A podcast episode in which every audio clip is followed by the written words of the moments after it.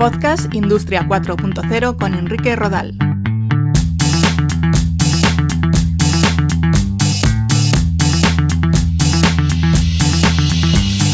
¿Qué tal? Un saludo y gracias por escuchar Podcast Industria 4.0. Hoy os quiero hablar sobre lo que es posible y lo que es real en la Industria 4.0, es decir, qué se está haciendo de verdad y qué es humo en el mundo de las nuevas tecnologías. Comenzamos.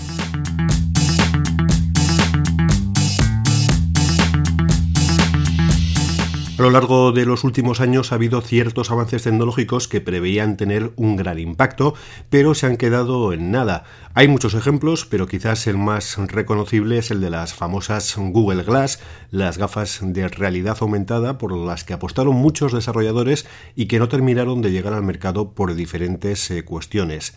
Esto es un toque de atención para muchas empresas porque no siempre se cumplen las expectativas referidas a las nuevas tecnologías y en algunos casos sus posibilidades reales de éxito se ven truncadas por cuestiones que van más allá de las propias tecnologías, como pueden ser la aparición de desarrollos mejores o las normativas y reglamentaciones para su uso. Por eso a veces se crean expectativas referidas a tecnologías que no terminan de cuajar. Algunos ejemplos. Eh, los coches autónomos.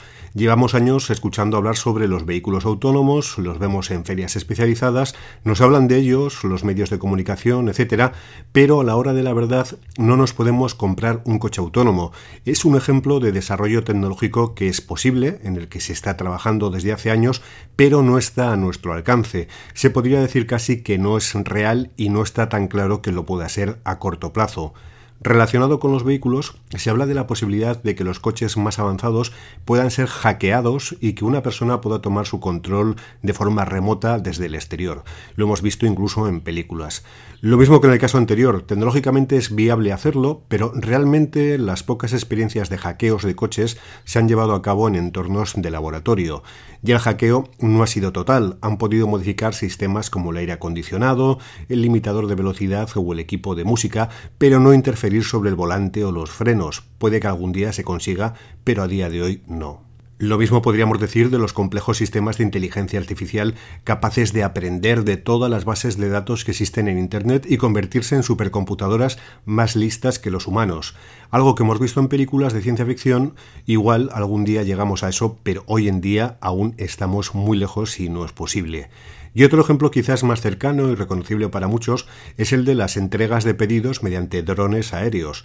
La tecnología existe y se han realizado experiencias en diferentes países, pero a día de hoy no creo que ninguno de los oyentes de este podcast haya recibido un paquete mediante un dron en su puerta o en la ventana de su casa. ¿Es tecnológicamente posible? Sí. ¿Es real?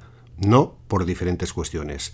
Pues esto también ocurre en la industria 4.0 con tecnologías innovadoras que se venden como lo último del último, pero que siendo tecnologías plausibles, realmente son de difícil aplicación en los entornos industriales, al menos a día de hoy. Vamos a repasar algunas de ellas.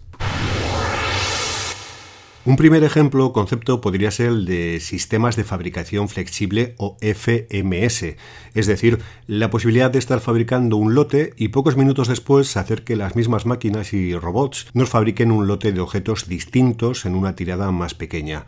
Todo ello se conseguiría a través de una compleja línea en la que participan las máquinas, los sistemas de recogida y empaquetado y también los de transporte. Todos ellos están controlados por una plataforma de software capaz de intercambiar las órdenes y tareas. Este concepto de sistemas de fabricación flexible está muy relacionado con otro como las Smart Factories o fábricas inteligentes. En contexto se trata de plantas de fabricación que pueden funcionar sin demasiada intervención humana, aprenden y se adaptan a los cambios en tiempo real. Todos los elementos del proceso de fabricación, máquinas, robots, sensores, dispositivos, etcétera, envían información constantemente. Bueno, como teoría, en ambos casos está muy bien, pero la verdad es que yo no conozco ninguna empresa que tenga implementado un sistema de fabricación flexible capaz de cambiar su producción en pocos minutos. Sí que son posibles estos cambios en la producción en muchas plantas, pero con máquinas concretas y desde luego no en pocos minutos. Otro ejemplo, se habla mucho de los smart contracts o contratos inteligentes cuya base es blockchain. Se trata de herramientas que nos permitirán el intercambio de servicios entre empresas de una forma casi autónoma y verificada a través de la cadena de bloques. Un contrato inteligente se puede definir como un código o protocolo informático que facilita, verifica y hace cumplir un contrato de manera automática sin necesidad prácticamente de intervención humana. Un ejemplo de uso puede ser un marketplace industrial. En un marketplace de este tipo, un fabricante busca proveedores que le realicen un determinado componente en base a unas calidades determinadas. La plataforma blockchain seleccionaría la mejor oferta entre las existentes y se encargaría de hacer cumplir que se materialicen las condiciones en base a un smart contract. Gracias a plataformas de este tipo, las empresas podrán disminuir sus costes de producción y realizar series cortas, incluso productos unitarios y customizados a un precio más económico. Es lo que se denomina también la machine economy, la posibilidad de que las máquinas puedan tomar decisiones e interactuar con el contexto. Esa es la teoría y la base tecnológica sobre la que se sustentan los smart contracts, que es real, pero lo cierto es que las experiencias son muy escasas, al menos en el sector industrial, por lo que ahora podríamos decir con todo el respeto del mundo que no se trata más que de humo que de otra cosa. Humo y de diferentes colores es el que existe en torno al 5G. El 5G es una tecnología inalámbrica para la transmisión de datos entre dispositivos como smartphones u otro tipo de aparatos con conexión a Internet. Las conexiones eh, pueden ser hasta 50 veces más rápidas que la actual 4G y la velocidad media podría alcanzar entre 5 y 10 gigas por segundo, superando las redes eh, fijas de fibra óptica, aunque todo dependerá de las operadoras. Además de la velocidad de descarga, la principal mejora, si miramos al mundo industrial, es la bajada de la latencia, es decir, el tiempo de respuesta que tardará un dispositivo en ejecutar una orden a partir de que se le mande la señal.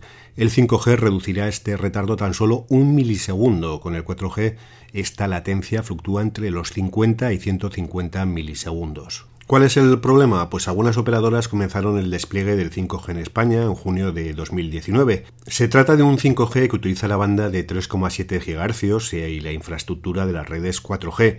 Su principal limitación es que esta banda no aprovecha todas las capacidades del 5G en lo que se refiere a cobertura en interiores, velocidad de transmisión y latencia. El 5G con las eh, principales capacidades se desarrollará sobre la banda de 700 MHz, que en la actualidad en España está ocupada por la TDT. Este 5G requerirá de infraestructuras propias denominadas 5G estanzalón. Por tanto, hay una operadora en España que ofrece 5G, pero es un 5G mermado e incluso no se sabe si los dispositivos compatibles con este 5G limitado lo serán con el 5G bueno. Mucho cuidado con las confusiones y no digo que este 5G limitado no sea mejor que el 4G actual, es que no ofrece las capacidades del 5G real. También hay bastante confusión en base a otro concepto del que se escucha hablar mucho, como los gemelos digitales o digital twins.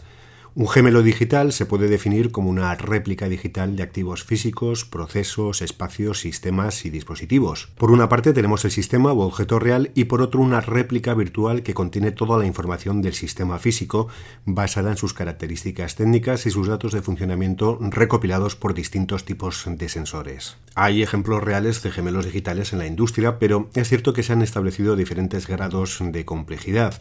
Hay quien define un gemelo digital como una recreación en 3D de una máquina una planta de fabricación, otros, al hecho de captar información de diferentes partes de una máquina y supervisar su funcionamiento, ya lo consideran haber realizado un gemelo digital de esa máquina. Seguro que todos tienen razón, pero lo cierto es que hace años el concepto de gemelo digital se vinculaba al hecho de captar la información del funcionamiento de una máquina o proceso y exponer esa información a diferentes variables para ver qué ocurría gracias a algoritmos de inteligencia artificial. Un ejemplo, la división aeroespacial de Rolls-Royce eh, ha utilizado y utiliza gemelos digitales para el diseño de los motores para aviones. Gracias a simular el funcionamiento de la pala del ventilador, han conseguido información sobre su rendimiento. Como resultado, han reducido el tiempo y los costes de su desarrollo, así como la cantidad de motores físicos que se deben probar. Obviamente es mucho más barato y eficaz desarrollar y testar productos desde el gemelo digital que hacerlo con el producto físicamente. Se pueden crear infinitas copias del modelo virtual y probar diferentes escenarios con parámetros extremos. Pero este ejemplo de gemelo digital es un caso aislado. Hay mucho interés por disponer de gemelos digitales capaces de recrear el funcionamiento de una fábrica para poder someter a los procesos a diferentes variables, pero este complejo grado de gemelo digital todavía está lejos de ser una realidad. Sobre la inteligencia artificial también hay muchos mitos y algo de humo en el ámbito industrial. La clave es que la inteligencia artificial no aprende sola y se alimenta de los datos que le proporcionamos los humanos. Y la inteligencia artificial no aprende de cualquier cosa, sino de lo que queremos que aprenda los humanos. Somos los humanos los que decidimos qué tiene que hacer una inteligencia artificial y de qué datos se va a alimentar. Bajo esta premisa básica, lo cierto es que un algoritmo de inteligencia artificial necesita buenos datos para aprender correctamente. Esto conlleva que un exceso de información pueda ser malo y que unos datos de mala calidad entrenaran una IA de mala calidad. Con todo esto quiero decir que aplicar herramientas de inteligencia artificial no es para todos. Hay que seleccionar los datos más relevantes, limpiarlos y verificarlos. Hay que entrenar bien a esa inteligencia artificial y hay que seguir alimentándola de datos para que sus predicciones sean mejores. La inteligencia artificial no es la panacea. Gran parte de su éxito dependerá de los datos y de lo que queramos conseguir de ella. Otro mito en el sector industrial es el de los robots inteligentes. Hasta hace poco el robot era una máquina que se limitaba a ejecutar lo que hubiese programado el operario y tenía poca interacción con su entorno. Desde hace unos años se empiezan a introducir sensores de visión artificial para que tengan un poco de determinación y sean capaces, por ejemplo, de detectar una pieza e ir a buscarla.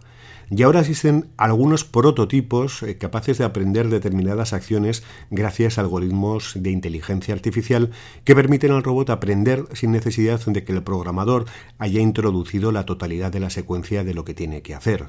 Un ejemplo es un robot de pintura que es manejado remotamente por un operario con un joystick simulando el proceso de pintado de una pieza. El robot pinta y se mueve según las órdenes del operario y en base a ciertas repeticiones el robot aprende de los conceptos de lo que tiene que hacer para pintar. En un principio el robot será capaz de repetir lo que el operario hace y en un futuro será capaz de pintar cualquier pieza gracias a la inteligencia artificial. Esto es lo que hay hoy en día en cuanto a los robots inteligentes en la industria y hablamos de prototipos. Conceptos como el de robots capaces de fabricar otros robots de forma autónoma hoy en día son ciencia ficción. Y otro concepto que se puede definir como plausible, pero aún no real en el ámbito de la aplicación, es el de la computación cuántica. Por resumirlo de una manera sencilla, la ventaja de un ordenador cuántico es que tiene una capacidad de procesamiento mucho mayor que uno convencional y es capaz de solventar problemas que uno convencional no podría resolver o que tardaría mucho tiempo en hacerlo. La computación cuántica combinada con herramientas de inteligencia artificial será una combinación impresionante en muchos aspectos. Ya existen computadores cuánticos operativos, pero los expertos en computación cuántica reconocen que se podría tardar entre de 10 a 20 años en obtener resultados útiles y de aplicación práctica, ya que hasta ahora se han llevado a cabo experiencias como la supremacía cuántica que no tienen ninguna utilidad. Este último ejemplo yo creo que es el que resume perfectamente la esencia de este capítulo. Hay tecnologías con diferente grado de madurez capaces de impactar en el mundo industrial, pero que por diferentes motivos aún no están entre nosotros o lo están a una escala menor de lo deseado. Hay quien define este tipo de tecnologías de las que hemos hablado, de tecnologías futuras, como Industria 5.0 o Industria X.0. Bueno, pues un saludo y nos encontramos, ya sabéis, en www.podcastindustria40.com. Hasta luego.